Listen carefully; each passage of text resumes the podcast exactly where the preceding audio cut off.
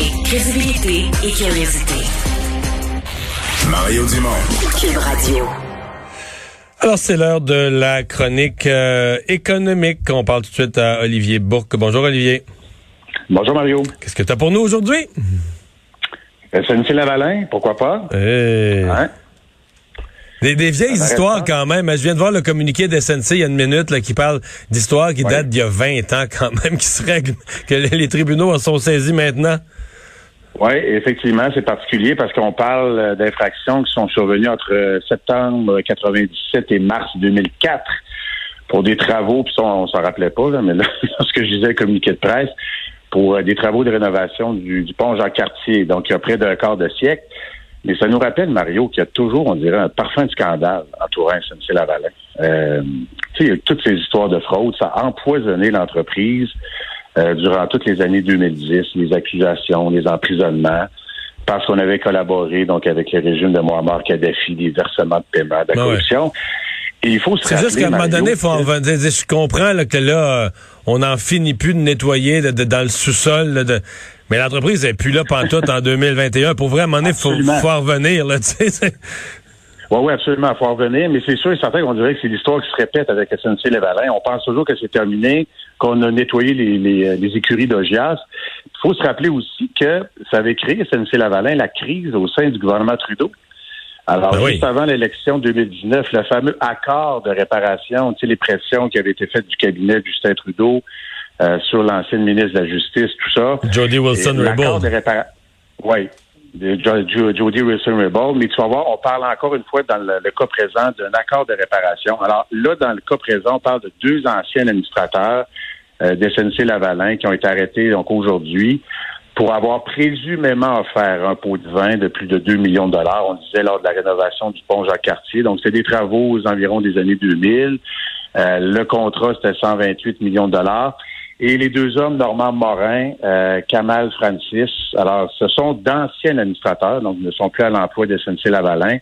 Ils font face à des, euh, des accusations de corruption, de fonctionnaires fédéraux, de fraude, fabrication de faux contrats, complot. Et les firmes également, SNC-Lavalin, SNC-Lavalin International, sont accusés des mêmes infractions parce que du côté euh, du directeur des poursuites criminelles et pénales de DPCP, on dit qu'elles sont tenues criminellement responsables des gestes de leurs anciens administrateurs. Et là, le point important, toujours pour SNC-Lavalin, c'est à savoir s'ils vont pouvoir quand même obtenir des contrats, des contrats publics. Et là, le DPCP dit on veut éviter un procès aux firmes et on offre une invitation pour qu'il y ait un accord de réparation. Ça, je te dis, il y a un lien à faire avec tout ce qui s'était passé en 2019. On avait beaucoup parlé de cet accord de Ouais. réparation.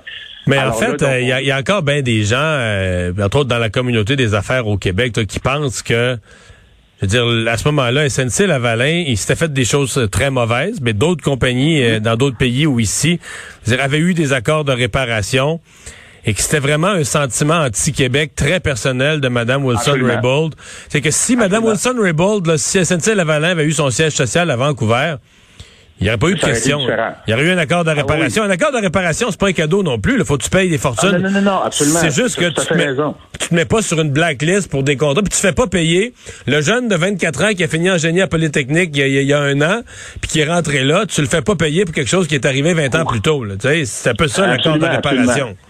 Oui, puis l'accord de réparation, tu as raison. C'est parce que, un, tu admets tes méfaits, mais tu payes l'amende également. Alors, euh, dans le cas là, du dossier libyen, c'était près de 300 millions de dollars. Là, il y aurait un accord de réparation qui sera négocié également. Cela dit, les deux hommes, Normand Morin, Kamal Francis, euh, ne pourront éviter, semble-t-il, les accusations Il criminelles. n'y a, pas- y a pas d'accord de réparation pour les individus. Pour les- pour les- pour les Eux, c'est la, la- la effectivement. justice pour vrai. là.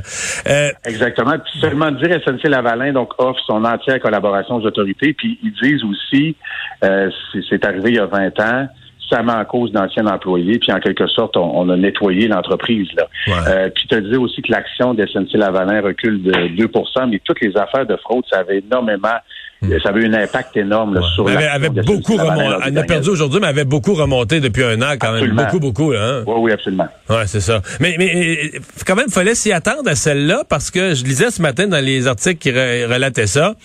L'individu de l'autre côté, là, celui qui avait reçu le, le- le montant d'argent, le président de la Société des ponts, lui avait déjà été condamné, je pense que ça fait deux, trois, quatre ans, je sais pas si ça faisait quelques années, puis on disait ben c'était inévitable. Je veux dire, si quelqu'un est condamné pour avoir reçu de la corruption, c'est une, une question ben de temps, mais il y a quelqu'un de l'autre côté qui va être accusé Ben oui. l'avoir d'avoir donné. euh, c'est- c'est- c'était évita- c'était inévitable.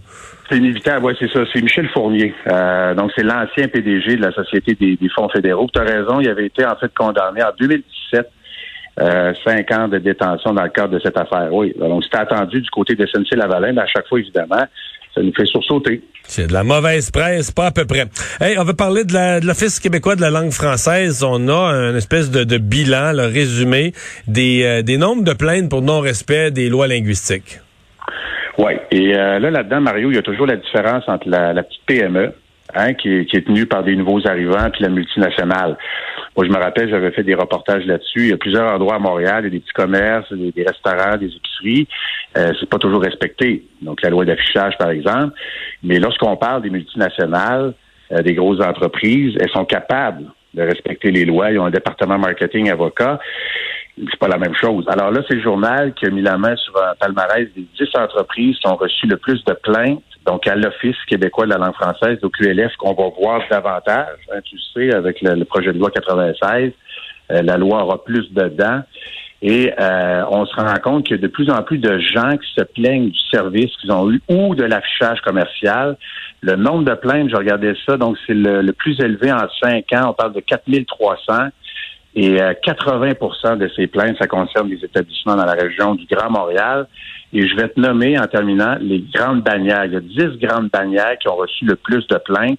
Et ça représente environ 7% de toutes les plaintes. Tim Horton, notamment, euh, 64 plaintes. euh, et 83 ça visait la langue de service. Là, on parle pas du bonjour aïe, qui est très énervant, mais On qui est parle, on parle d'un employé incapable de servir en français. C'est ça, exactement. Et euh, Walmart, 43 plaintes, 46% c'était la langue de service. Dollarama également, 40 plaintes. Puis euh, il y a Pizza Pizza. Il y a quand même des entreprises aussi comme Métro, des entreprises Ben, québécoises. Métro, j'ai été surpris, j'ai été vraiment surpris de voir Métro sur la liste parce que Métro, c'est pas, euh, c'est pas, pas une entreprise là, de, du Connecticut qui doit traduire. C'est une entreprise, Non, une ça. entreprise québécoise. Oui, c'est ça. Alors là, c'est à voir à quel endroit, euh, donc sur l'île de Montréal, la plainte a été enregistrée. Il y a Canadian Tire également, puis aussi McDonald's. Alors, mais on l'a dit, avec la refonte de la loi, ben, ça aura plus de dents, on pourra donner davantage d'amendes, notamment à ces multinationales. Mais je- je- j'entends leur défense déjà là. Ce qu'ils disent les entreprises de toutes sortes, c'est que dans le, con- le contexte actuel de pénurie de main d'œuvre, euh, Ah, ben oui. tu prends les employés qui se présentent, puis s'ils parlent juste une langue, ben c'est ça qui est ça. C'est ça. Ouais, c'est pas si Mario, ça sais, la l'excuse. loi, c'est la loi. Voilà. La loi est claire. Hey, merci. Salut. Au revoir. Bye bye.